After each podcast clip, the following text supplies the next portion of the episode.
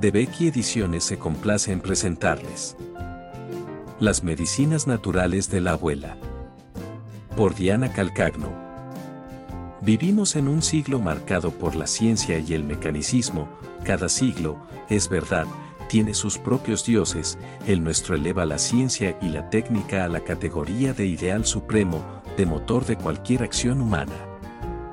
La medicina escudriña minuciosamente el cuerpo humano con ayuda de instrumentos electrónicos, tratando de ocuparse de sus órganos de manera selectiva en cuanto realidad física autónoma, desprendida e independiente del conjunto del que forma parte.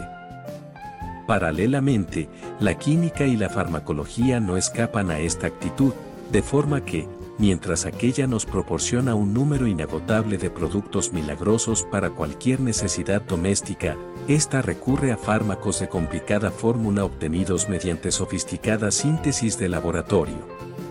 Esto se traduce en un sinfín de productos para limpiar, abrillantar, lavar y desincrustar ante los cuales la capacidad de elección de una persona sensata corre el riesgo de embotarse hasta el punto de verse abocado a decidirse por uno u otro en función de los martillazos que le asesta la publicidad, a los que no puede sustraerse.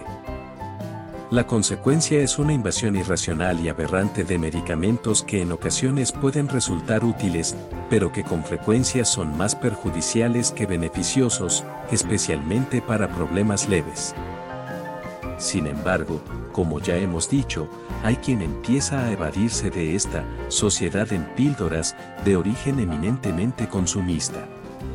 Miramos a nuestro alrededor y nos percatamos de que la naturaleza está dispuesta a proporcionarnos remedios eficaces contra los achaques humanos y, sobre todo, para prevenirlos.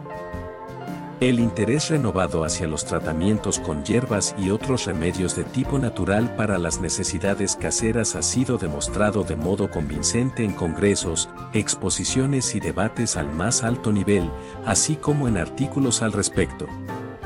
El uso de plantas oficinales pone en práctica nuevas estrategias de tratamiento que, aun sin constituir en ningún caso una novedad, se nos antojan el último grito en el campo de la medicina aplicada, al tiempo que inauguran terapias que poseen, por lo demás, efectos psicológicos muy notables. Si desea conocer más sobre las medicinas naturales de la abuela, puede encontrar el libro en la presente plataforma.